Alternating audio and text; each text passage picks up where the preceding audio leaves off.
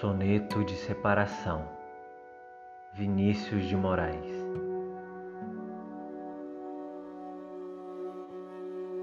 De repente, do riso fez-se o pranto, silencioso e branco como a bruma, e das bocas unidas fez-se a espuma, e das mãos espalmadas fez-se o espanto.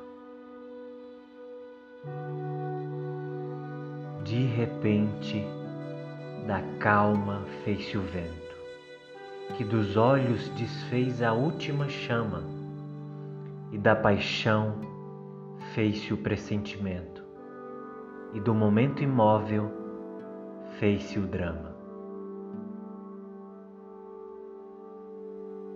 De repente, não mais que de repente, fez-se de triste o que se fez amante, e do sozinho o que se fez contente. Fez-se do amigo próximo o distante, fez-se da vida uma aventura errante. De repente, não mais que de repente.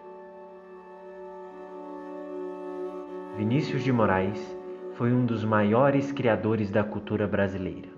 Escritor, jornalista, diplomata, dramaturgo, cantor e compositor. O legado deixado pelo Poetinha, como era conhecido pelos íntimos, é de valor inestimável.